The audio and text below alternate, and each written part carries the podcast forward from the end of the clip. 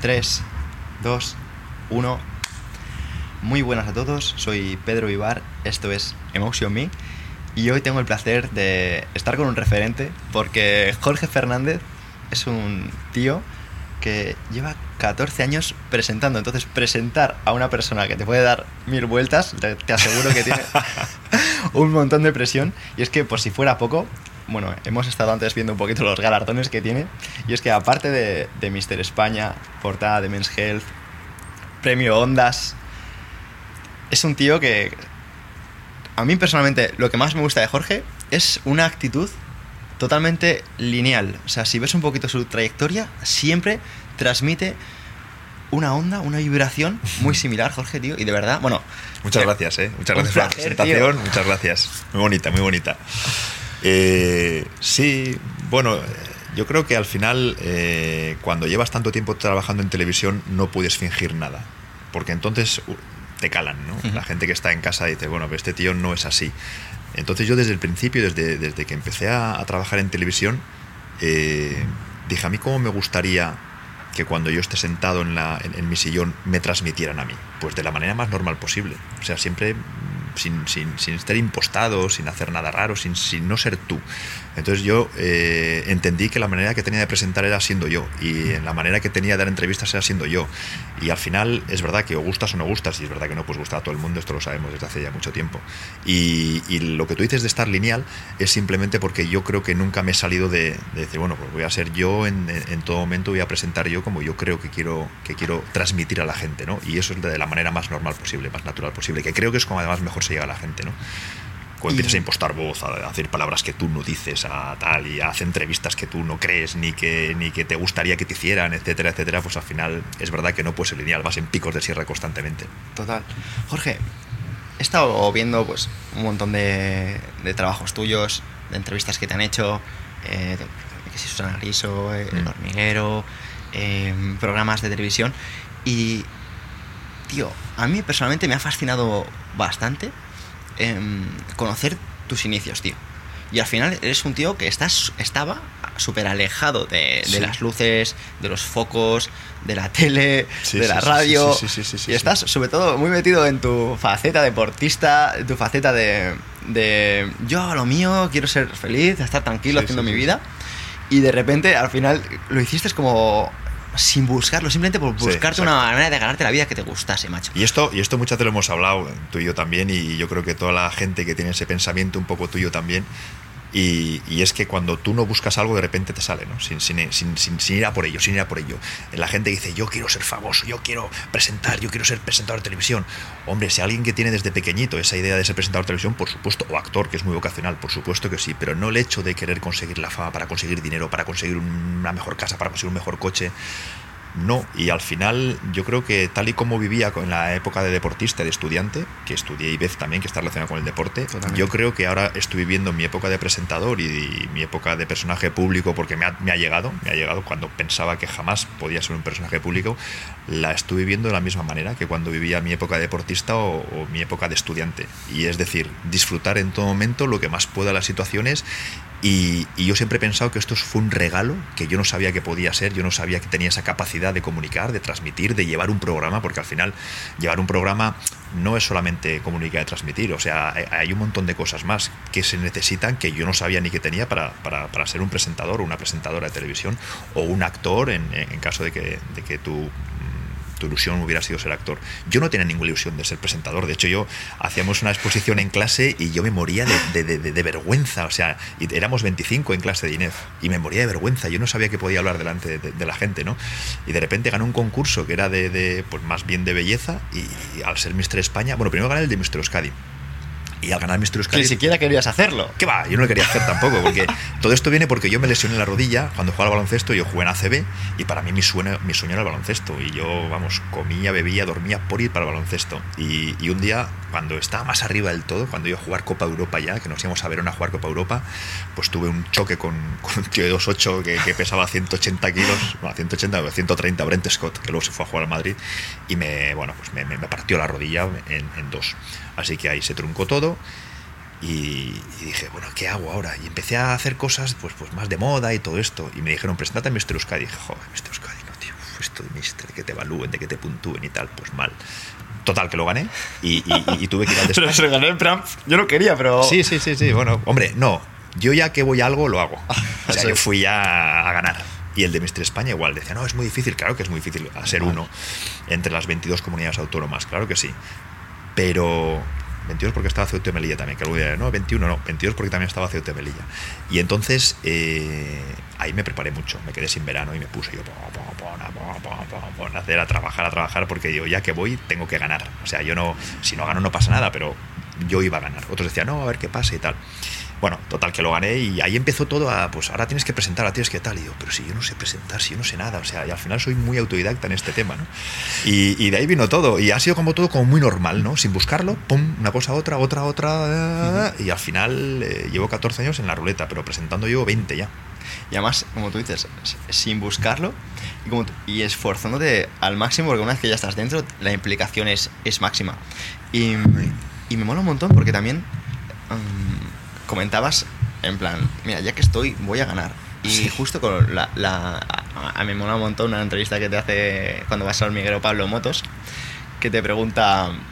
eh, por, a mí es que no la preparación que tienes y que te mosquea un montón que haya gente que diga que, que es Photoshop cuando al final son la gente que no entrena es la que dice que hay Photoshop no los que Me estamos un poco en el ¿eh? mundillo los que sabemos que al final si tú entrenas comes bien y lo repites durante toda Es- tu vida vas a estar así no Tampoco es para tanto, o sea, Ah, es, es, un bueno, es un fisicazo, pero, eso- pero sí, al final, si tú te entrenas Se y comes bien, pues es el físico que tienes, ¿no? La consecuencia. Y que, como, como te molesta, ¿no? Que al final haya, haya personas que digan, no, no, no, es que. Claro, porque tú te lo estás currando, te estás trabajando, eh, haces las cosas bien y como aquí en este país eh, echa la ley, echa la trampa y todo el mundo cree que el camino más corto es la trampa, pues al final sí, sí que tengo que reconocer que me molestó en su día un poquito porque cantidad de gente pensó que era trampa, ¿no? Y que era, bueno, de hecho el otro día leí en Instagram también un comentario, una foto que puse y me dijeron, "Qué- bien se te da el Photoshop. Pero es, un piropo, ¿no? Va, ¿Sabes qué pasa? Que hace unos años hubiera entrado al trapo.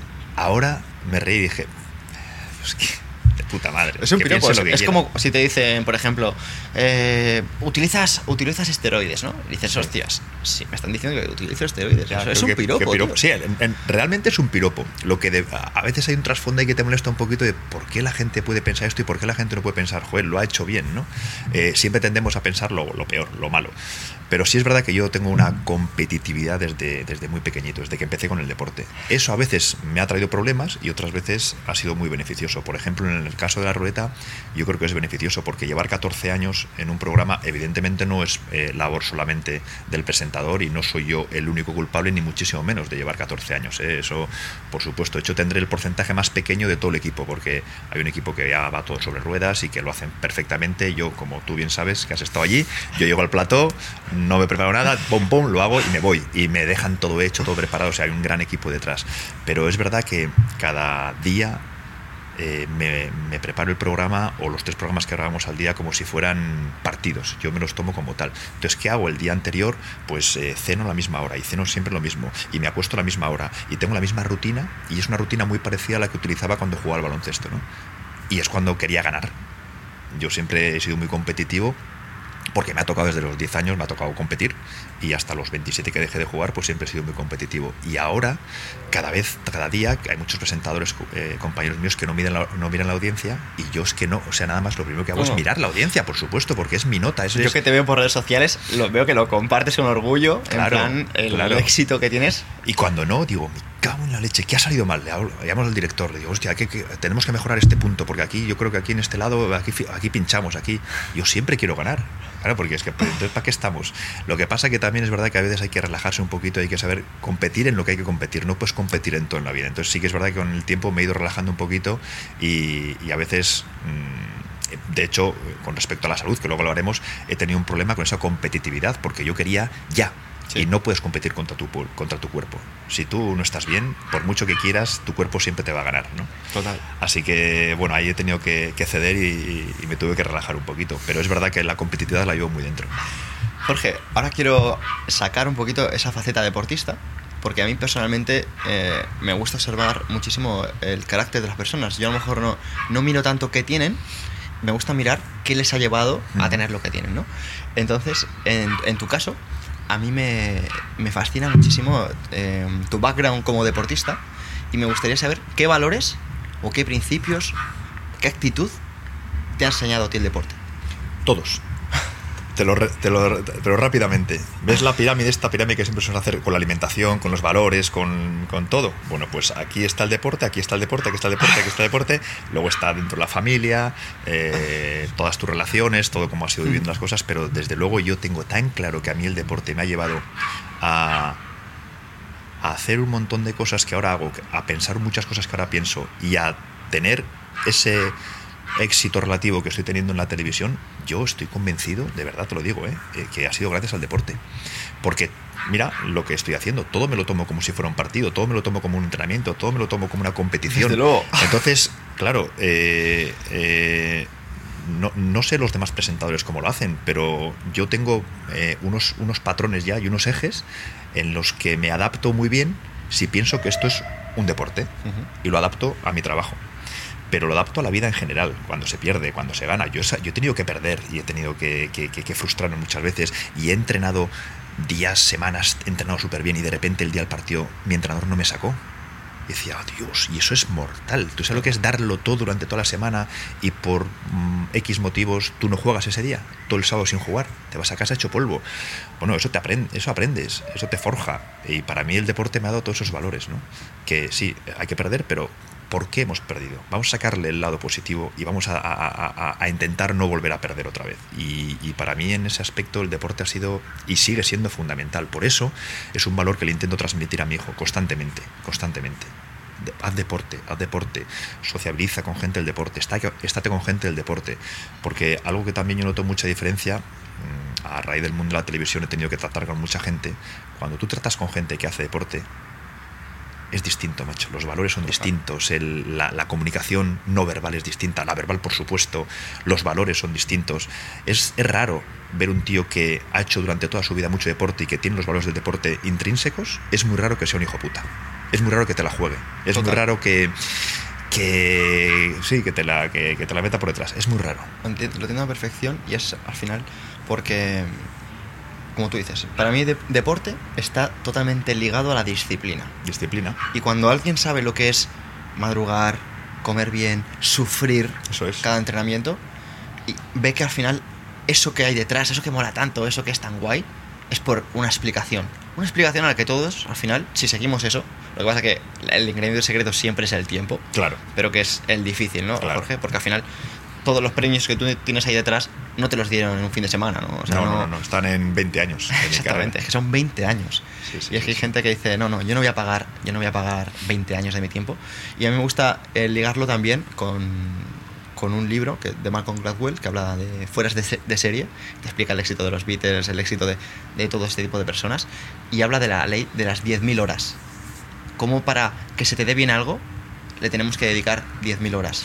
Claro, a mí me hace mucha gracia cuando me dicen, joder, pero si es que tú sales ahí en tu programa y qué bien lo haces y que... Digo, a ver, es que realmente, y no es por falso mérito, es que realmente muy tonto, muy malo tendría que ser para después de 14 años, después de llevar 4.000 programas, no hacerlo medianamente bien. Es horas y horas y horas y repetir patrón, repetir patrón, pam, pam, y luego querer mejorar. Yo siempre soy un... Yo quiero mejorar. Entonces yo me veo que hago bien, que hago mal, que... O sea, es, es, es querer superarte, querer mejorar y, y- y lo que hablamos antes, yo creo un poco de competitividad, ¿no? No, no relajarte, no, no decir, bueno, ya estoy bien y ya está. ¿Cuánta gente en su tra- en, el, en el mío, por supuesto, pero en otro tipo de trabajos, cuánta gente eh, ha llegado arriba y ya se cree que lo tiene todo hecho y se ha relajado? Y cuando se ha relajado hace ¡boom! Porque viene gente y te, te, te, te- te adelanta por la izquierda y por la derecha, ¿eh? Total. Y yo soy consciente de ello. Hay, va a venir gente, ya hay chavales más altos, más guapos, que hablan mejor, que son más divertidos, que hacen, o sea, mucho mejor que yo. Pero me niego. O sea, yo quiero estar ahí más tiempo y tengo que competir contra eso también. Total, tío. Y mm, me gustaría sacar esa, mm, esa parte también de, de hablar claro que tú tienes, porque a, a mí me molaba también eh, cuando te pregunta Pablo por hablas de, de la men's health y tal, y, y te dices, hay físicos ahí que yo no hubiera, yo no me, a mí me dicen que salga de esa manera y yo no salgo, tío. Y me mola porque, joder, Jorge, tío, de verdad que yo te he escuchado vari- varias veces, tío. Y te mojas, tío. Eres un tío que, fíjate, está- te estás Sí, a mojando. a- hasta- nos estamos mojando ahora aquí, mismo. Hasta aquí en ahora tu mismo casa. estamos mojando, ¿eh? Está lloviendo. Ahora mismo no sé si se aprecia en cámara, pero está lloviendo que, y estamos que ni se aquí. entera de, de la lluvia, tío. Hombre, ¿cómo no voy a ser estoico al lado de Pedro? Es que hay que serlo al lado suyo. Bueno, Oye, por cierto, también, mira, aprovecho yo. Felicidades por tu libro. Joder. Lo he leído y me encantó. Y me encantó. Y son ese tipo de libros que os aconsejo que leáis. La felicidad es el problema porque es el tipo de libro que cuando no estás bien, como momentos que tú y yo hemos pasado, claro, pasa que tú tenías esa, esa filosofía ahí ya dentro, ¿no? Y la tenías desde hace muchos años, pero yo no. Y son tipos de libros que de verdad te ayudan. Cuando la gente me pregunta, ¿y a ti qué te ha ayudado? ¿Tú qué comes? ¿Tú qué haces? ¿Tú qué...? No, no, no. Vamos, sí, yo te puedo decir lo que, lo que como y lo que no como sobre todo, que es lo que es, es mejor. Empiezo, termino antes. Pero hay muchas lecturas que son muy importantes para momentos determinados de tu vida. Y yo creo que hoy en día, tal como se encuentra muchísima gente, La felicidad no es el problema de Pedro es un libro muy, muy recomendable y que os va a ayudar seguro, seguro. No sé si está hecho con la idea de ser un libro de autoayuda, seguramente no, simplemente No son tus ideas, está- no estás buscando, pero es que ayuda de verdad. Y es lo bueno, ¿no? Porque yo no me compro un libro de autoayuda, ¿sabes? Eso es nada peor que un tonto motivado leyendo que el ratón se ha comido mi queso. Joder, es que eso es lo peor del mundo, ¿no? Pero este libro está muy bien. Bueno, Vale. un inciso. Muchísimas gracias, tío, de lo, lo aprecio de todo corazón. La verdad que sí. Y me gusta porque Jorge es un tío que, para mí, estudia el éxito. Es un tío muy racional. Le gusta eh, encontrar el porqué de las cosas, las explicaciones y demás. Y por eso, bueno, ahora hablar- después hablaremos un poquito de, de cómo lo ha hecho a nivel de salud, porque Jorge ha tenido eh, problemas de salud bastante serios. Pero quiero, eh, antes de llegar allí, a la, em, concretar con la parte motivacional. Porque, Jorge, tío, llevas 14 años Sí. en un programa y tú a veces dices que es un programa de ABC, ABC, ABC y como que lo tienes automatizado y a veces te encuentra la motivación. Pero Jorge no se queda diciendo, ah, estoy desmotivado. Jorge busca a personas que a lo mejor llevan más tiempo haciendo más programas que él y, o- y demás. Y me gustaría saber eh, eso, Jorge, esa, ¿cómo, cómo lo buscas? ¿Por qué, ¿Por qué lo buscas? O sea, esa, eso que tienes dentro y sobre todo los aprendizajes que tienes. ¿Por qué lo busco? Porque quiero seguir ganando porque quiero seguir siendo el número uno en mi franja horaria, porque quiero seguir estando ahí en arriba, arriba, arriba, arriba. Y lo hablo mucho con Jordi Hurtado, por ejemplo, ¿no? Cuando, cuando nos juntamos, Jordi es un tío que lleva más años que yo todavía y, y siempre me lo dice. O sea, es que esto es un regalo que nos ha venido así caído del cielo y que hay que... Porque yo conozco muchos presentadores y presentadoras, no, no voy a decir nombres, pero que han dejado su programa porque estaban aburridos. Ah, llevo 7, 8 años y ya es que me he aburrido, quiero hacer otra cosa. Tío, no es tan fácil. No es así. Y además es, es como desperdiciar lo que dice él, un, un regalo caído del cielo. Entonces, por supuesto que me tengo que motivar todos los días. Todos los días, absolutamente. Después de hacer 14 años un programa donde sota, caballo, rey, sota, caballo, rey, lo único que cambia son los concursantes, que sí, pero bueno, al final hay muchos días en los que tú mismo tampoco estás motivado, en los que ya no hay mariposillas cuando sales, sino que bueno, es como tu casa, sales ahí sin guion, sin nada. Y, y- y bueno, está bien, grabamos tres días por semana, te permite tener un, un buen nivel de vida en muchos aspectos, pero es verdad que vas perdiendo la motivación, por supuesto, eso yo en todas las entrevistas lo he dicho. Y entonces, ¿qué hay que hacer? Pues ahí es cuando la gente hace boom, para perdiendo la motivación y el programa empieza a bajar y los números no empiezan a acompañarte y empiezan las movidas entre el equipo y tal. ¿Por qué? Porque generalmente el presentador no está motivado. Yo tengo varias responsabilidades. Por un lado tengo la responsabilidad de, de que yo no tengo un equipo, pero hay un equipo alrededor de ese programa que no, no sé si depende realmente de mí, pero yo sí me siento que dependen de mí. Yo me siento como que estoy aquí así y que tengo un equipo encima Sí. y que si yo estoy bien, el equipo va a estar bien. Pero cuando yo bajo los brazos, ese equipo hace pum. Claro. ¿A dónde van 30, 40 personas? A buscar otro programa. Ahora viven súper bien, tienen sus familias, tienen su tal, tienen su, su estabilidad eh, vital y económica, las dos partes. ¿no? Van de la mano. Y, tío, me siento como que soy muy responsable de ello. Entonces, simplemente esa motivación ya me hace todos los días mm, entrar al plato diciendo, hostia, tengo que... Está lloviendo, ¿eh?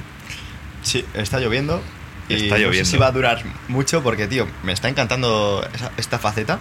Así que le voy a dar a pausa. Sí, lo retomamos Y después. re- y retomamos. Somos estoicos, pero no tanto. Eso es, somos, somos estoicos, pero dentro del estoicismo. Jorge, tío, hemos parado porque nos estamos inu- inundando, tío. Sí, pero, pero ha sido yo más que nada por el equipo, ¿eh? Porque no se fastidia el equipo, porque si no podíamos haber seguido ahí. Yo igual. Y Hablando. bueno, y hablando de estoicismo, o sea, la sabiduría también está en saber cuándo tienes que retirarte. Sobre todo cuando hay que retirarse a tiempo, ¿verdad? Y me gustaría seguir, tío, eh, porque em, la gente que, que siga con el mood de, de la entrevista querrá saber em, lo que está transmitiendo, el sentido de responsabilidad, de ya no preocuparte de, por ti, de, oye, ya no estoy motivado, busco nuevos retos, tal, sino decir, ostras, es que hay tantas familias que realmente, pues al no tener la repercusión que tengo yo, porque al final tú eres la cara visible del programa, la gente cuando piensa el ruleta piensa en ti y demás, dices, ostras, yo me puedo buscar la vida fácilmente, pero es que al final me siento como un poco el, el que soporta todo esto. Que no tanto, ¿eh? En, la, tele ha cambiado mucho en ese aspecto también y, y, yo ahora mismo tendría mucho miedo a perder mi programa porque mm, no te da ninguna garantía el que tú hayas tenido, hombre, un poquito igual sí, ¿no? A lo mejor pues otro programa podríamos hacer o a lo mejor otra cadena después de 14 años de éxito, a lo mejor se te podría llamar, pero da mucho vértigo, ¿sabes? O sea, entonces parte de esa motivación, la que hablamos ahora, que es verdad que me siento un poco responsable de, tanta gente que trabaja en, ese programa, otra parte de motivación es la, el vértigo que tienes cuando tienes algo bueno y tienes miedo a perderlo. Es una parte motivacional que es muy alta casi sin darte cuenta porque dices, a ver, vamos a ver. Yo, dentro de todo lo que hay en el panorama televisivo, soy el tío más afortunado del mundo. Firmo contratos de tres años en tres años, un programa diario. Eso no existe en la televisión. Eh, tengo una calidad de vida buenísima donde voy tres días a Madrid y cuatro vivo aquí en Bilbao con mi hijo, con mis olas, mi esquí, mi viento para hacer windsurf. Eh, claro, entonces todo eso ¿Qué pasa? Que cuando llegas al plató sin esa motivación después de 14 años, porque muchas veces somos humanos y nos pasa que no tenemos esa motivación, al final ¿en qué piensas? Pues en el equipo. Piensas en el vértigo que tienes de, ostras, si me quedo sin ese programa, cuidado que tengo que otra vez reinventarme y volver a hacer más cosas y tal que no es el problema, pero bueno, te da un poquito de vértigo. Eh, te motivas pensando en que la mayoría de la gente no tiene la suerte que tienes tú, incluso en tu medio de comunicación, que es la televisión, en firmar esos contratos. Eh, luego ves un montón de gente que, bueno, pues que, pues que a lo mejor trabaja mucho más que tú para ganar mucho menos de la, de la mitad que tú. Entonces, todas esas cosas hacen que yo las tenga presentes cada día y es cuando entro al plató y ¡guau! y me lo como.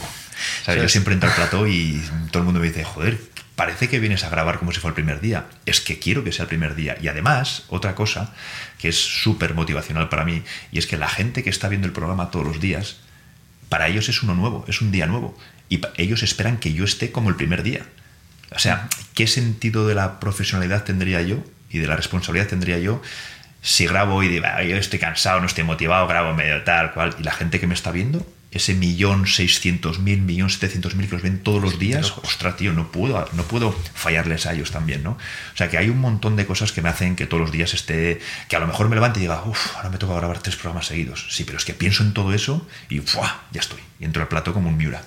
Total, y es, es utilizar el no verte a ti mismo, sino intentar ver cómo te ven, ¿no? O sea, es cómo te ven es súper importante. Cómo te ven tú. Al final somos, referencia nosotros. Nosotros, nosotros entramos en las casas de la gente sin pedir permiso, ¿no? Llamamos toc, toc, toc, no. Bueno, la gente nos elige y qué bien que nos elige, ¿no? Porque gracias a que nos eligen todos los días seguimos con el, nuestro trabajo.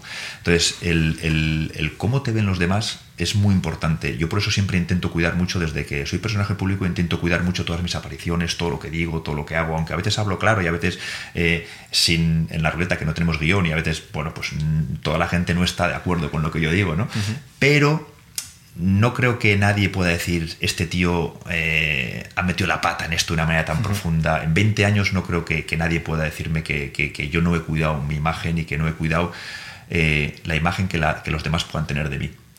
Habrá gente que le puede gustar más o menos, pero y, sin guion chirriado mucho. Y sin guion tiene y sin guion hablando siete horas seguidas tiene mucho peligro, joder, porque la puedes liar muy gorda, ¿no? Joder, imagínate. Pero bueno, pues ahora lo intentamos.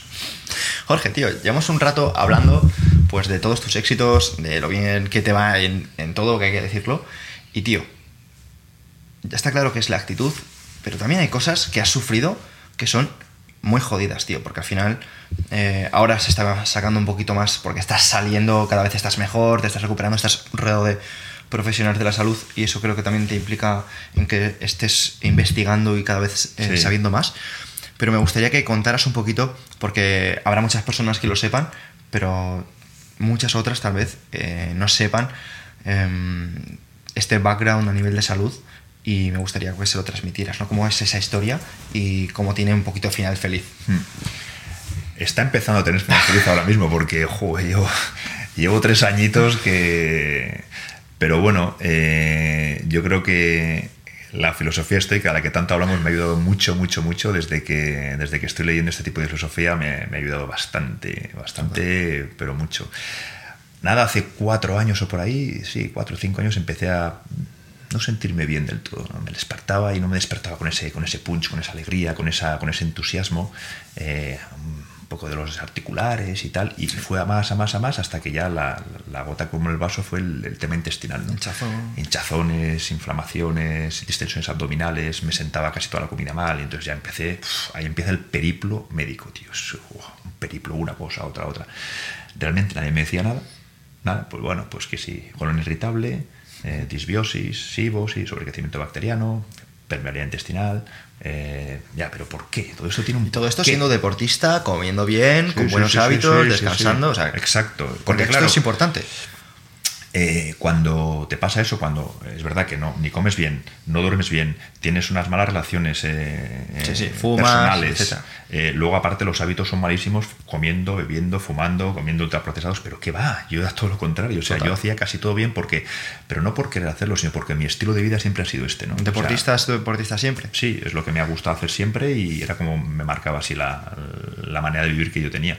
Y, y es, lo que no, es lo que me rayaba, es lo que no entendía. Digo, pero si yo hago casi todo bien, ¿cómo coño voy a estar mal? Bueno, voy a intentar mejorarlo, pero nada, tampoco, tampoco, tampoco.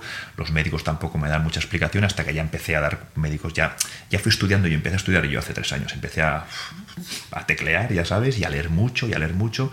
Pero mientras, claro, yo iba cada vez peor, cada vez peor, cada vez peor. Al final ya, bueno, pues conseguí unos cuantos médicos que sí y se me juntaron dos cosas. eh, pero bueno, al final todo tiene que ver por la cabeza. Al final todo tiene que ver porque cuando tú tienes un tipo de estrés, o sea, el estrés es la enfermedad del siglo XXI que nos está matando, pero no estrés llevado solamente al, a lo que entendemos por estrés, de ir de una, una ciudad corriendo o que tienes que trabajar no sé cuántas horas. No, no, hay muchos estrés, hay muchas, muchos tipos de estrés. El estrés laboral es uno, por supuesto, el estrés personal, que mm, cada uno lo puede tener por diferentes motivos, el estrés emocional es otro muy, muy grande y a la que mucha gente está sometido y que no, no se da cuenta por el tipo de relaciones que tiene alrededor, sobre todo.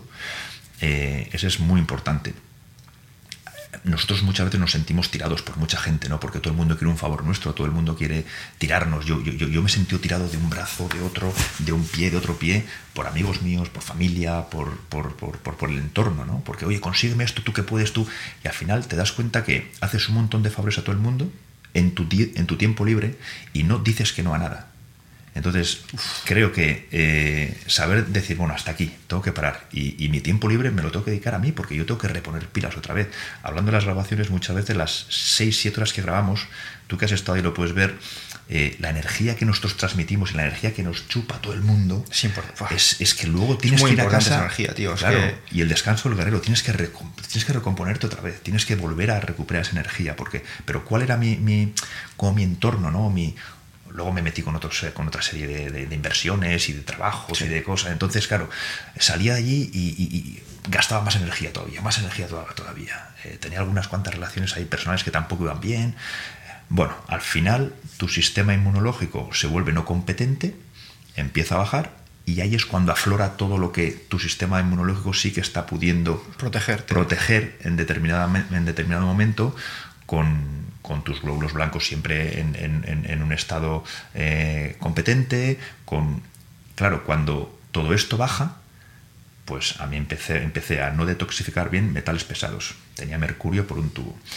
No sé hace cuánto tiempo me picaría una garrapata infectada porque me detectaron una enfermedad de Lyme, que es la que más me costaron, la que más me costó que me detectaran. La enfermedad de Lyme viene producida por la picadura de garrapata, es una enfermedad multifactorial que afecta a cantidad de órganos. A mucha gente le afecta de, diferentes maneras, pero muy clásico es problemas en el estómago. Hay varias, bac- hay varias bacterias, eh, fibromialgia, fatiga crónica, eh, dolor de articulaciones, en fin, a mucha gente le puede dar por muchas cosas distintas, ¿no? Pero eh, a mí me atacaron cuatro bacterias de las 8 o 9 que te puede provocar. La, la- más conocida es la borrelia por la enfermedad de Lyme.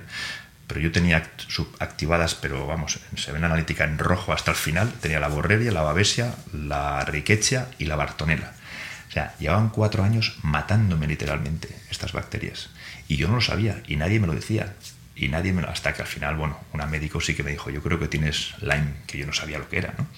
Y hay mucha gente que tiene enfermedad de Lyme ahora y que no se sabe. Porque la medicina alopática eh, no la contempla. Tú vas a la seguridad social y no saben lo que es enfermedad. O si lo saben, pero no, no hay un protocolo para... para no, no está considerado, no está dentro de las enfermedades. Y hay mucha gente que le diagnostica una fibromialgia o una fatiga crónica y, realmente es por la picadura de la garrapata que se va complicando y que esas bacterias te van haciendo la vida imposible. Pues a mí se me juntó todo. Mercurio que está contaminado, pero unos niveles de mercurio altísimos. Yo no sé si fue por una cosa o por otra tal, pero todo junto y es porque en ese momento eh, esos puntos estresores que yo tenía hicieron que mi sistema inmunológico bajara. Entonces, a partir de ahí, pues bueno, eh, empecé a adelgazar muchísimo, a no estar contento, a dolerme todas las articulaciones, a, en fin, un, periplo de la pera. Hasta que al final dije, mira, esto no puede ser así, o sea, esto tengo que, revertirlo, ¿no? Claro, porque al final em, una cosa es que de manera puntual, pues que te duelan articulaciones o tal, porque puede ser sobrecarga de volumen de entrenamiento, pero si estamos viendo que eso dices, ostras, estoy descansando, estoy comiendo mejor, estoy siendo más consciente de todo lo que estoy haciendo y veo que no voy a mejor, sino que voy a peor.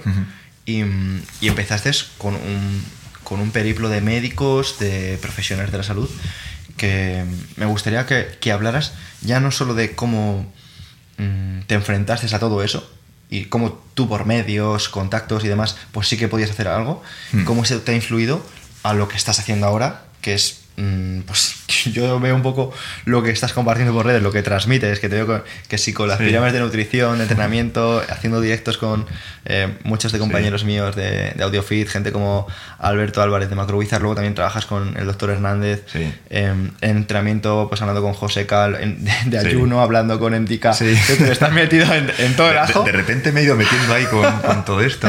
Eh, Fíjate que lo he pasado mal y que todavía no, estoy bien ni mucho menos y, tengo que arreglar varios temas que voy y me han dicho incluso que de aquí a un año no voy a estar bien del todo. O sea que tenemos que arreglar ahora una parte del, eje hormonal que, es complicado porque también me ha afectado y, todavía tengo tiempo. Pero te juro que ahora mismo ahora porque ya veo un poquito la, la, luz al final del túnel, ¿no? Pero incluso hace un año cuando peor estaba, como yo iba aprendiendo tanto, iba leyendo, iba... Ha sido una experiencia, yo creo que ha sido la experiencia más brutal que he tenido en mi vida, porque eh, me ha cambiado muchos paradigmas, he roto con muchos, con muchos de ellos, eh, me he involucrado mucho más en el tema de la salud y ahora lo que me está, me está flipando es que me sale dentro ayudar a mucha gente también, ¿no? Entonces, eh, sin querer, empecé a entrar, como tú dices, en ese mundo con esa gente y, a través de las redes sociales que ya más siempre las había como Dejado de lado. Sí, desmitificado mucho, ¿no? La gente las, las, mitificaba muchísimo y yo al revés. Yo decía, pero si las redes sociales para mí es, lo peor, es una castaña. Y, realmente eh, he hecho, no sé si amigos, pero mucha gente conocida, mucha gente afín. Estoy aprendiendo mucho porque yo ahora lo que sigo en redes sociales es para aprender la mayoría de las, de, las de los contactos Hace que poco contabas, fuera de cámaras, que estabas en un webinar con con Antelm, también, sí, sí, sí, sí. El doctor Antelm. Pues al doctor Antelm, por ejemplo, pues no le conozco personalmente, pero hablamos, igual le, le digo algo, él me contesta, no sé qué. genial. ha, estado, ha estado aquí también en el programa. Sí. Así que un saludo para él. Muy bueno, es un tío, es un tío genial, sí, sí. Y con mucha gente así, la verdad. Entonces, eh, es verdad que me he ido involucrando más en el tema de salud, en el tema del entrenamiento, pero un poco por mí. Y luego con ese afán de querer ayudar un poquito a la gente también, porque me lo piden, porque me van viendo además que voy mejorando, me van viendo que da. Entonces, eh, ahora tengo como esa especie de. No es un deber, porque me sale, pero, pero también es como que estoy en deuda. ¿no? una motivación. Sí, eso es otra motivación. Y nosotros también tenemos la, la mm, obligación, entre comillas, porque no es una obligación, pero yo creo que sí que la tenemos, al tener un altavoz más alto que los demás. Nosotros si cualquier cosa que digamos siempre se va a escuchar un poco más, ¿no? Entonces, si es algo que puede aportar, que puede ayudar a la gente, yo creo que ese altavoz hay que emplearlo de una, de una buena manera, para una buena causa. Y, esta de ayudar a mucha gente que está fastidiada y que no lo encuentran como yo, lo peor es la incertidumbre, que lo hablamos tú y yo antes, ¿no? El periplo ese que, que, vas para aquí y para allá, de un lado a otro, y no sabes qué pasa, no sabes qué pasa. Porque no puedes avanzar, ¿no? Te sientes que no puedes ir a ninguna dirección porque no sabes si es esto lo que te está haciendo daño, es esto otro, es la bebida, es el entrenamiento, ¿qué es? ¿no? Claro, sí, bueno, es que a mí, yo cuando estaba mal, mal, mal del todo, yo me levantaba y un simple vaso de agua, ya, ya está mal. ¿Y qué pasa cuando tienes el estómago inflamado? Cuando tienes el tubo digestivo inflamado? Pues que no, secreta, no secretas el 80% de, de los neurotransmisores y hormonas están en el tubo digestivo. Y no secretas tú por las mañanas cuando quieres dopamina, noradrenalina, adrenalina, todas las catecolaminas, es imposible. ¿Por qué? Porque tienes el tubo digestivo inflamado, porque no va bien, porque tienes un sobrecrecimiento bacteriano, una disbiosis. Entonces, aunque tú quieras, tú no puedes estar contento, no, puedes, no, tienes el punch ese por las mañanas, ni, ni, por la noche en el caso de la serotonina, cuando ya te relajas, pues no, estás todo el rato tenso, estás, ¿sabes? Porque no van bien, tus, tus biorritmos no van bien durante el día. Pero yo de qué tiraba? De raciocinio. Decía, bueno, ya sé que no los tengo, pero no me puedo quejar. Y hablamos un poco de la motivación de antes, lo uno también, ¿no? Eh, joder, si tengo todo. O sea, tengo un hijo que está estupendamente, eh, tengo una novia maravillosa, tengo unos padres tan fenomenal, tengo un trabajo que me encanta. Eh, hostia, pues voy a tirar de raciocinio para saber que estoy fenomenal, cuando no lo estaba, cuando no lo estaba. Pero no puedes solo te puedes agarrar a eso, ¿no? Es que solo te puedes agarrar a eso. Y yo sabía que estaba, porque fíjate que indicadores de litio, por ejemplo, no tenía litio. Y cuando una persona no tiene litio, es que no tienes pila, es que estás fundido. Y yo estaba mal, o sea, mentalmente estaba mal, estaba. Yo sabía que tenía una pequeña depresión, lo sabía. Pero decía, es que yo no me puedo permitir esto, ¿sabes? Yo siempre he sido un tío súper feliz, siempre he querido lo que he tenido, siempre he conseguido lo que he querido. Y pues lo que me toca ahora mismo es salir de esta. Y, tío, cogí los el toro por los cuernos y, estoy saliendo, ¿eh? Pues mira, tío, te voy a decir que se me pone la carne en y, te, y te voy a explicar por qué, macho. Porque, mira, tú eres, Jorge, una figura pública al final, ¿vale? Es un tío que divulgas de una manera y hay personas que son eh, figuras públicas y lo hacen de otra, tío. Y ¿sabes lo que ocurre? Bajo mi humilde punto de vista. Es que ocurre que seguramente otras personas influyentes y demás han podido pasar por lo que tú has pasado, pero en lugar de utilizar esa responsabilidad, han caído y es cuando vienen problemas de esta persona está en una depresión, está tomando mm. esta medicación, está tomando estas drogas, está tomando estos sitios, ha caído en el tal. Y es lo fácil. Hmm. Y yo no estoy diciendo que no esté justificado todo ese tipo de comportamientos porque están justificados, ¿vale? O sea, tú tienes circunstancias de mierda, hablando en plata, y caes en unos determinados comportamientos. Sino, estoy valorando, tío, que no escogiste el camino fácil, macho, sino dijiste, a ver, ¿qué está en mi mano? ¿Qué puedo hacer? Y sobre todo, tío, o sea, eh, ahora, ahora justo lo que estás haciendo, macho, que te estás poniendo a divulgar a un montón de peña que encima estoy convencido hasta que te darán caña por redes sociales porque no porque no, porque no médico porque no eres médico porque y digo, no, pero estoy teniendo muchas muchas mm, eh, hay, un feedback buenísimo porque la gente me está diciendo, Joder, qué bien, tío, qué bien que eh, eh, me estás ayudando, aunque esté igual, pero tengo esa motivación, eres como mis ojos porque sé que si tú puedes hacerlo, yo también lo puedo hacer. Pero mira, te agradezco todo lo que me dices, ¿eh? pero antes marcho la pregunta clave, ¿qué significa el deporte para ti?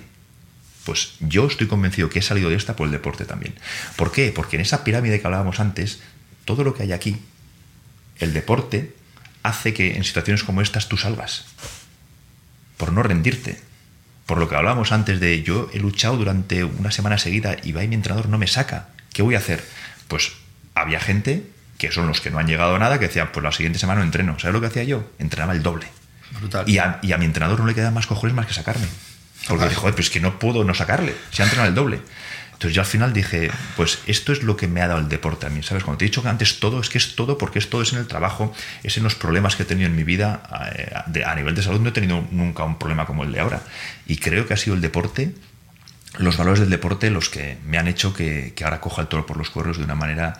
Y ahora, en, eh, mi médico de, síndrome de Lyme, que es una doctora que es de las muy poquitas que conocen cómo funciona el síndrome de Lyme, la picadura de la garrapata, eh, quiere que haga unas charlas para, a nivel nacional, con, congregar a toda la gente que tiene síndrome de Lyme y decir, tú cómo en 10 meses, cómo has conseguido revertir eh, esa enfermedad, porque claro, yo ahora mismo mis bacterias están, están dormidas. Es una enfermedad que es crónica, que a mí no me gusta esa palabra, ¿eh? porque todo lo que sea enfermedad y crónico no me gusta. O degenerativo, a mí tampoco me gusta. Sí, no me gusta nada, nada, nada. Yo el lenguaje es tan importante a veces que... El lenguaje, ¿verdad? Es lenguaje, tío. Sí, sí, nosotros estamos hechos para, para ser crónicamente saludables. Salud crónica, eso, sí me gusta. Pero enfermedad crónica, no, mira, mis, mis, mis, mis bacterias están ahí dormiditas otra vez, dentro de las células están dormiditas y ahí se van a quedar dormiditas. Mientras gestione bien el estrés, que es lo que es mi objetivo ahora mismo, y se, se, van a quedar dormiditas. Pero yo quiero transmitir a todo el mundo, a todas las miles de personas que están con esta enfermedad diagnosticada ya, cómo lo he hecho yo. Que no significa que sea la, manera, la única manera, ni mucho menos, pero bueno, yo tengo una manera que, que, que sí, autodidacta, ayudado por el médico, pero que eso todo el mundo lo puede tener también. Porque ¿qué pasa con esto? Que todo el mundo espera la pastita mágica y tú sigues haciendo tu vida, ¿no? Que esto también lo hemos hablado muchas veces. Pues realmente cuenta más incluso tus hábitos de vida y el querer, que hacía yo un post hace muy poquito, el querer de verdad, querer curarte. Todo el mundo se quiere curar, no, no, pero ¿qué es querer? Querer es renunciar a un montón de cosas. Querer es decir no. Querer es, eh, no sé, eso lo, pues dijo Hipócrates, macho. Lo dijo Hipócrates hace ya 2500 años, que es el padre de la medicina.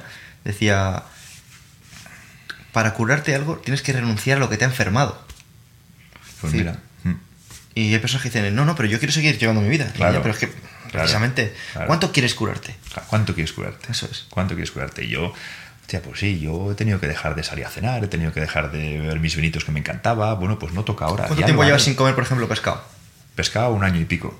Un tío que ha comido pescado todos los días de su vida, porque vas aquí en, el País Vasco y tal, y me encanta, ¿eh? Pero ni pescado, ni marisco, ni nada de nada. Pero es que, y mi médico siempre dice, bueno, mira, en caso de que comáis, eh, el, doctor Machuca, que es el que nos hace las quelaciones intravenosas, todo el mundo que tenemos mucho mercurio, cuando ya estás muy jodido, muy jodido, pues vas a donde el doctor Machuca y él, con inquelaciones intravenosas durante un año prácticamente que hemos estado, pues te va quitando, eliminando todo el mercurio. Y él te aconseja no comer pescado, pero mucha gente no aguanta eso.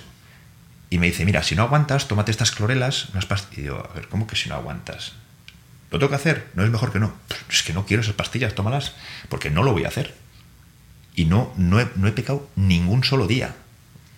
No digo que haya gente que no, oye, pues si eres un poquito más débil mentalmente, pero es que, ¿qué es querer de verdad? Querer de verdad es estar fuerte mentalmente. Otra de las cosas que te da el deporte también. Entonces, por eso quiero que mi hijo haga deporte, porque sé que se va a enfrentar a situaciones de la vida que le va a salvar el culo. Brutal, tío. Yo de verdad que mi máxima admiración, porque al final cuando te dedicas a, a disciplina y sobre todo trabajas eh, con personas, eres su entrenador, les llevas un poquito pues, eh, los hábitos, eh, sus objetivos, sus resultados. Pues cuando te encuentras a personas como tú, Jorge, y ves que hay personas que tienen disciplina, que se lo dices y lo hacen, tío, pues sinceramente es muy reconfortante, ¿no? Porque al final cosa es ser entrenador y es ser el, padre de alguien, de hmm, decirle, tienes que hacer esto, y dice, no, no lo he podido hacer porque he tenido este, este evento. Y tú dices, eso es jodido, ¿verdad?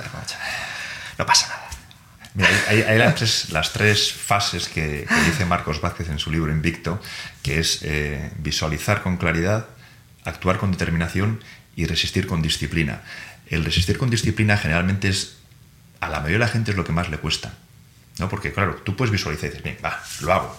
Pero, ostras, resistir, si ya no es una semana, sino que es meses y que son años, resistir con disciplina es muy jodido. Y la disciplina yo creo que es la base de todo. Y a mí es algo que yo creo que se me da bastante bien, incluso mejor que, visualizar o que actuar también, pero yo creo que resistir con disciplina, pero porque, porque soy muy disciplinado, porque soy muy así. Quiero conseguir algo, tío, es la única manera de hacerlo, disciplinado.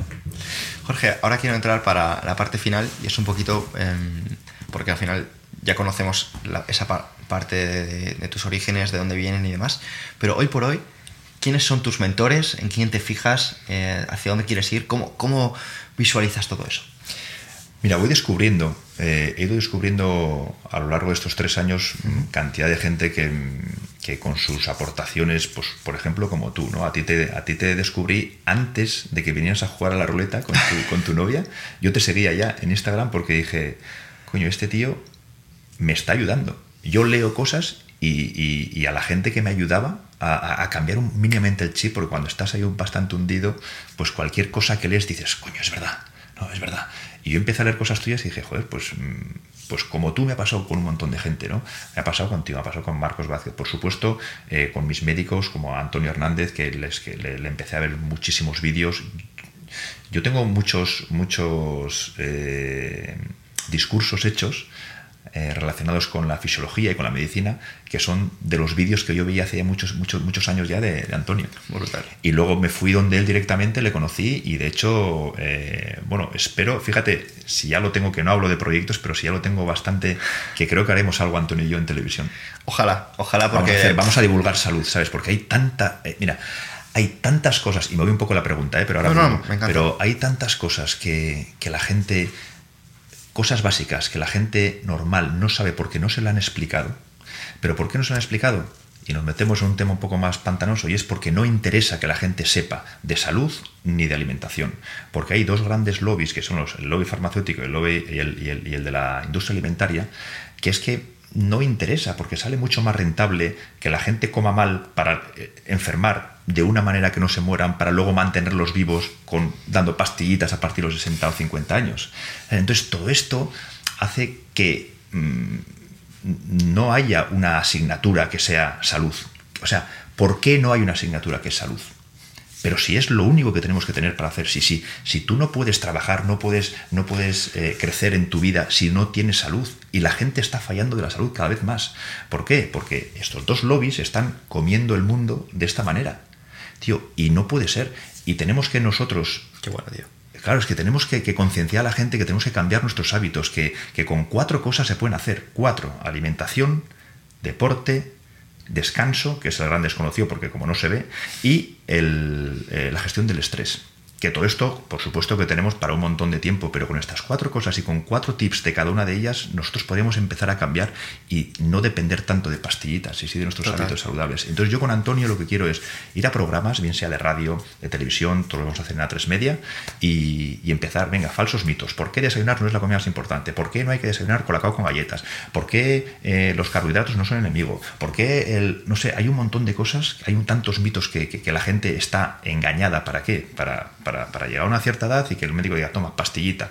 Es mucho más fácil, porque es funciona muy bien. La seguridad social funciona tan bien que es mucho más fácil. Toma la pastillita, que por 25 euros al mes yo tengo 6 pastillas y ya estoy, bueno, crónicamente enfermo. Y es un negocio multimillonario. Entonces, pero cuesta mucho más inculcar valores saludables. Cuesta mucho más hacer a cada comunidad autónoma, hacer campañas de lo que tenemos que es evitar todo esto para tener hábitos saludables. Eso sí que cuesta dinero, tiempo, es otro romper paradigmas. Pero, tío, es lo que yo quiero hacer. Wow. Mira, es que yo lo, lo escucho, tío, y, y, veo una realidad tan grande y tan, tan desconocida porque hablas de ignorancia, tío. Y yo peor es que te voy somos a decir, ignorantes. Te voy a decir que es que es peor que ignorancia porque es mala información. Sí. Es, es que querer la, que no sepamos nada. Eso es, es, es, taparlo, es quererlo. Eso es. Te dicen otras cosas, tío. Ah en otra cadena, en otro programa, decían que había que comer entre 5 bueno, y 10 veces al ¿te día. ¿Te acuerdas de eso, tío, con el COVID? Madre mía. Pero eso está firmado por y la sociedad, soci era, era, por la Sociedad de Endocrinos de España. Endocrinos y, y, nutricionistas de España, algo así creo que era la, la, la, SEM, la SEM, creo que es. ¿Quién firma bueno, pues, tío? ¿Quién firma esto? El presentador, el pobre, estaba que decía, esto es lo que dicen los expertos, decía. Claro, hay que tener que, claro, hay que tener huevos para salir ahí y decir, esta, yo, yo soy presentador, me pone, yo, yo me ponía en, en, en, en, la piel del pobre tío este, decía, pero ¿cómo voy a decir que hay que comer nata, rebozados, comer entre 6 y 10 veces al día? Pero es que esto no lo come ni el, ni, el, ni el mayor competidor de culturismo que tiene que comer 10.000 calorías al día. No come 10 veces al día. Ni Michael Phelps come eso. Ni Michael Phelps. Que comía el tío que se metía, que decía 10.000 calorías, sí, 10.000 calorías, ¿no? Pero, pero es que no comía 10 veces al día. Y rebozados, galletas, tal. ¿Esto qué es? Pues la industria alimentaria, está claro. ¿Cómo le vas a poner a una... Y, y, y, y esto está... La gente está informando con esto, macho. De locos, tío. No es porque sea otra cadena, que da igual, que podría haber sido la mía, ¿eh? O sea, que no es sí, cuestión sí. de la cadena, que es cuestión de que no quieren que nos informemos bien. Porque quieren mantenernos, eso, crónicamente enfermos en vez de crónicamente saludables. Y hay que cambiar totalmente el término. ¿Y para eso qué hay que hacer? Yo creo que tenemos que ancestralizar, ancestralizarnos un poquito, ¿no? Un poco, volver, dar un pasito atrás. Porque estamos viendo que cuanto más sabemos de nutrición, cuanto más sabemos de hábitos saludables, ¿por qué cada vez hay más enfermedades relacionadas con síndromes metabólicos? ¿Por qué cada vez hay más enfermedades de inflamación baja, de, de, inflamación crónica de bajo grado? ¿Por qué cada vez hay más, no sé, tío, niños gordos? ¿Por qué cada vez hay más niños obesos? Uno de cada cuatro niños es obeso. En España, con nuestra dieta mediterránea. Sedentarismo, malos hábitos, comida basura. Tío, no podemos permitir esto. O sea, tenemos que hacer algo para, para, para, hacer, para, para dar la vuelta a todo esto, porque vamos de mal en peor de locos. Jorge, quiero ser respetuoso con tu tiempo, así que voy a, vamos a ir finalizando. Te quiero preguntar por recomendaciones de... Porque he visto que tienes una biblioteca eh, interesante. Estos son todos, fíjate que son todos, todos libros, así de última hora, ¿eh? Y me gustaría saber, eh, o qué, qué, libros te gustaría recomendar sobre um, salud, por ejemplo. Sobre salud. Mira, sobre salud, eh, es, yo más que libros sobre salud, eh, fíjate que es más fácil, a la gente le, mando yo mis propios, los en YouTube. Hay muchas veces que he escuchado, para la gente que no está muy, muy habituada pues, a leer, a podcast O, sí. o canal de YouTube. Tu podcast es fenomenal porque habláis un poquito de todo, porque es que la salud solamente, la salud viene, viene de, la cabeza también. O sea, es que, es, que lo primero es tener bien la cabeza, todo lo demás y, muchas veces estos hábitos de los que hablamos y, el, estar contento, el estar feliz, hace que todo lo demás venga solo. Pero bueno, si es solamente más dedicado a la fisiología o, a la medicina, hay que andar un poquito más. Bueno, hay, no sé, es que hay mucho. Mira, Indica Montera saca ahora mismo el libro este de, ayuno consciente está muy bien, pues porque aunque parezca ahora mismo que el ayuno intermitente es una nueva moda, no es ninguna nueva moda porque llevamos haciendo, llevamos ayunando, somos hijos de la hambruna desde hace un millón de años, ¿no? Y antes ayunaba porque no quedaba más pelotas. Lo que no es normal es ahora levantarse de, la cama, ir a las 7 de la mañana a comerte a la cocina unas tostadas con mantequilla y mermelada. Bueno, e, eso está muy bien. Eh, Ismael Galancho va a sacar un libro ahora buenísimo que va a ser una, pirámide nutricional eh, y el porqué mm, del contexto, la importancia del contexto, que es la palabra clave, el contexto en la nutrición y en todos los sentidos, ¿no? Pero el porqué. Eh, en tu libro hay cosas que también aplicas a, la nutrición o, al estilo de vida que también nos va a venir súper bien. Eh, que hemos hablado antes. Hay un libro que, aunque para mí es salud mental, y volvemos a lo de antes, que es Invicto de Marcos Vázquez, Totalmente. Que para mí fue un cambio absoluto en cuanto a, cómo tomarte las cosas. Que eso es fundamental. Maravilloso. Entre, entre lo que pasa y lo que tú percibes que pasa, ahí hay un punto medio que lo cambia absolutamente todo, ¿no? No hay ninguna verdad absoluta, sino que simplemente es, es un evento y es una interpretación de ese evento el que tú haces que sea o bueno o malo. Para mí eso me parece alucinante. Eh, yo tengo, eh, yo cada vez que me pasa algo así un poquito que, me descoloca, pienso en eso y en, ¿está bajo mi control? No, pues entonces utilizo esa energía para hacer otra cosa que pueda mejorarlo. Esas dos cosas para mí son, son alucinantes. Y, luego hay muchos vídeos, por ejemplo, del doctor Antonio Hernández que hace unos vídeos fenomenales sobre lo que tú quieras. ¿Quieres hablar de ritmos circadianos? Que para mí también ha sido fundamental saber entender cómo funcionamos por dentro fisiológicamente con nuestros biorritmos y, nuestros ciclos circadianos, pues tienes vídeos. Eh, ¿Quieres hablar sobre los carbohidratos? También, sobre la dieta vegana, también sobre... O sea, en 20-25 minutos el doctor Antonio te explica un montón de cosas fantásticas. Regenera PNI, la psiconeuroinmunología que tanto le gusta a Lucía, para mí es algo fundamental también. A mí me ayudaron muchísimo. Yo tuve seis horas de sesión de psiconeuroinmunología con Regenera PNI, con Carlos y con David, y fue alucinante, o sea, alucinante. Y estos tíos hacen unos vídeos en, Instagram buenísimos también. Y tienen libros, ¿eh? y tienen webinar y tal. Joder, es que hay tantas cosas en Instagram, eh, hay, muchos cracks también. Está Sergio Espinar, está Antel, está, eh, bueno, estás tú, está Marcos, está... Alberto Álvarez también. Alberto Álvarez. Alberto es un fenómeno porque Alberto es coherencia pura, ¿sabes? O sea, es, es un tío súper coherente. Eh, claro, es que empiezo a decir nombres y no sé, hay tantas, tantas. Yo creo que has dado tantos que con que alguien coja alguno ya se va, se va, le va a ser muy ayudado. Y luego, si, si, si sois ya muy, muy, muy fans del, del, gimnasio, pues yo me he leído la, el libro de las pirámides, traducido por Alberto, por Víctor y por Joseca. Mira, Joseca, otro muy, muy, muy. Así, pero esto ya es de más de, de, pesas, ¿no? Pero me he leído el libro de las pirámides de Eric Helms, que, que es buenísimo. Es un libro de nutrición y otro de, de hipertrofia, de entrenamiento. Pues ya para terminar, Jorge, me gustaría preguntarte, ¿qué te emociona? ¿Qué emociona, Jorge? Pues cada vez menos cosas, pero las que me emocionan me emocionan cada vez más.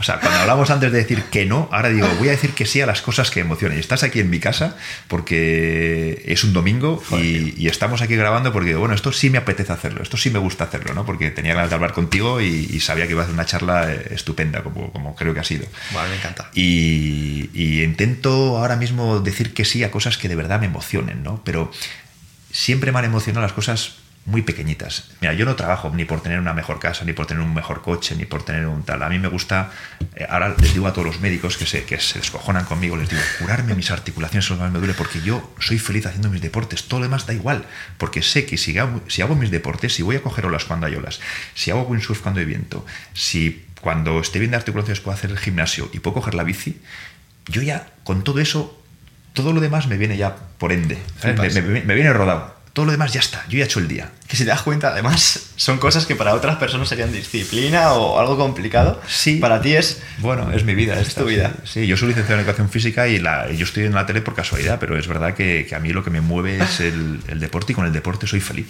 Soy un tío feliz y una cosa me lleva a la otra. Eh, yo puedo navegar, hacer windsurf durante dos horas y luego ya puedo ser, o sea, me, me, da igual que me lleven a un centro comercial un sábado a las 7 de la tarde, porque lo cambio. Ah, pues me dice mi madre o mi novia o mi hijo, oye, vamos a comprar. No pasa nada, pero yo me voy con una sonrisa así porque yo ya he hecho mi windsurf. Entonces, claro, soy feliz con pequeñas cositas, pero son las que me gustan, las que realmente no cuestan mucho dinero. Hombre, esquiar cuesta dinero ir a esquiar, pero soy feliz esquiando también, sí pero me doy cuenta que soy feliz con, con deportes al aire libre y, y rodeo sí, buena pero, gente. Pero bueno, una, una, tabla y olas al final no, sí, no es algo caro y no, no es algo sobre caro. todo si ves aquí cerca de la playa. Y lo que me hacen feliz, y es lo que estoy intentando ahora recuperar y, y, bueno, más que recuperar, me estoy intentando controlar, es que si hay olas y hace viento y yo no puedo porque ahora estoy fastidiado porque no puedo hacerlo, dices, no pasa nada. Pero eso me lleva a los demonios. que haya viento y que no pueda. Bueno, Jorge, tío, pues hasta aquí te prometo que me ha flipado conocerte más, tío. De verdad que es, ha sido un lujazo. Gracias. Gracias Y- a ti por la entrevista, por haber venido hasta aquí y por, y por haber pensado en mí por la entrevista. Me ha hecho mucha ilusión. De hecho, además, yo creo que va a dar muchísimo que hablar, de verdad. Gracias.